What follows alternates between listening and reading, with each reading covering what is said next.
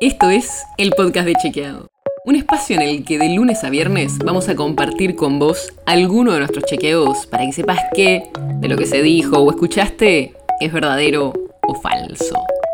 También te vamos a presentar las verificaciones que hacemos de las desinformaciones que andan circulando por ahí y vamos a traerte datos y contexto para entender mejor las noticias. Soy Olivia Sor probable que aunque vos ya estés vacunado, te cruces con alguien que todavía no se vacunó. Y no porque no pueda, sino porque tiene dudas sobre la vacuna contra el coronavirus. Por eso hoy te traemos algunas recomendaciones de cómo hablar con ese amigo, ese familiar, compañero de trabajo que no se vacunó todavía contra el coronavirus. Para empezar, es importante no asumir que solo porque alguien no recibió la vacuna está en contra de la vacunación en general. Es un militante antivacunas o cree en teorías conspirativas.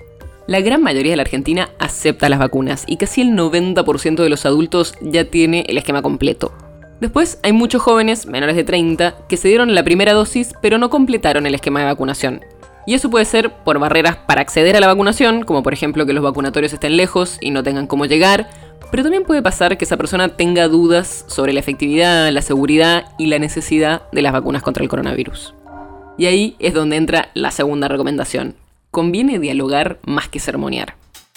Bajar un poquito el dedo inquisidor y tratar de conversar con la otra persona para ver qué le preocupa. Y ahí vas a poder mostrarle con datos por qué las vacunas son súper seguras y súper necesarias. Si te dice, por ejemplo, que le preocupan los efectos secundarios, preguntarle cuáles y qué lo convencería de vacunarse, en vez de decirle que es una estupidez o nada más decirle que está equivocado. La tercera recomendación es no dar tanta información. Porque si yo te pregunto algo puntual y vos me mandas a leer 37 papers, tampoco es muy útil.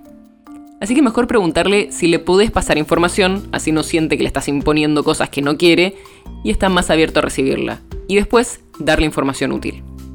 Una cuarta recomendación va en ese sentido también. Es bastante útil ayudarlos a encontrar su propio motivo para vacunarse y no imponerles uno propio según lo que nos interesa más a nosotros. Siempre es importante aclarar que no solo nos vacunamos por nosotros mismos, sino que también es un acto solidario para los demás, porque ayudamos a que circule menos el virus. Pero también puede haber otras cosas que muevan a una persona. Y por eso vale la pena conversar y preguntarles por qué sí se vacunaría, qué sería lo central para hacerlo. Y la última cosa que recomendamos es que le hables de las desinformaciones. Si la persona sabe que existen este tipo de noticias falsas y aprende a identificarlas, probablemente la próxima vez antes de creer o compartir una desinformación lo piense dos veces. Y si va a chequearlo a algún sitio oficial o confiable como la OMS, muchísimo mejor. Es muy probable que con una sola conversación no logres que la persona salga corriendo a vacunarse. Pero tener estas conversaciones de manera empática, en la que nos interesamos genuinamente por las razones que pueden llevar a la persona a ser reticente, puede ayudar en ese proceso. El podcast de Chequeado es un podcast original de Chequeado, producido en colaboración con Posta. Si tienes una idea, algún tema del que te gustaría que hablemos en un próximo episodio, escríbenos a podcast.chequeado.com. Y si te gustó este episodio, seguinos en Spotify o en tu app de podcast favorita y recomendanos a tus amigos. Si querés más información sobre esto o sobre otros temas, entra a chequeado.com o sumate a nuestras redes. Soy Olivia Sor.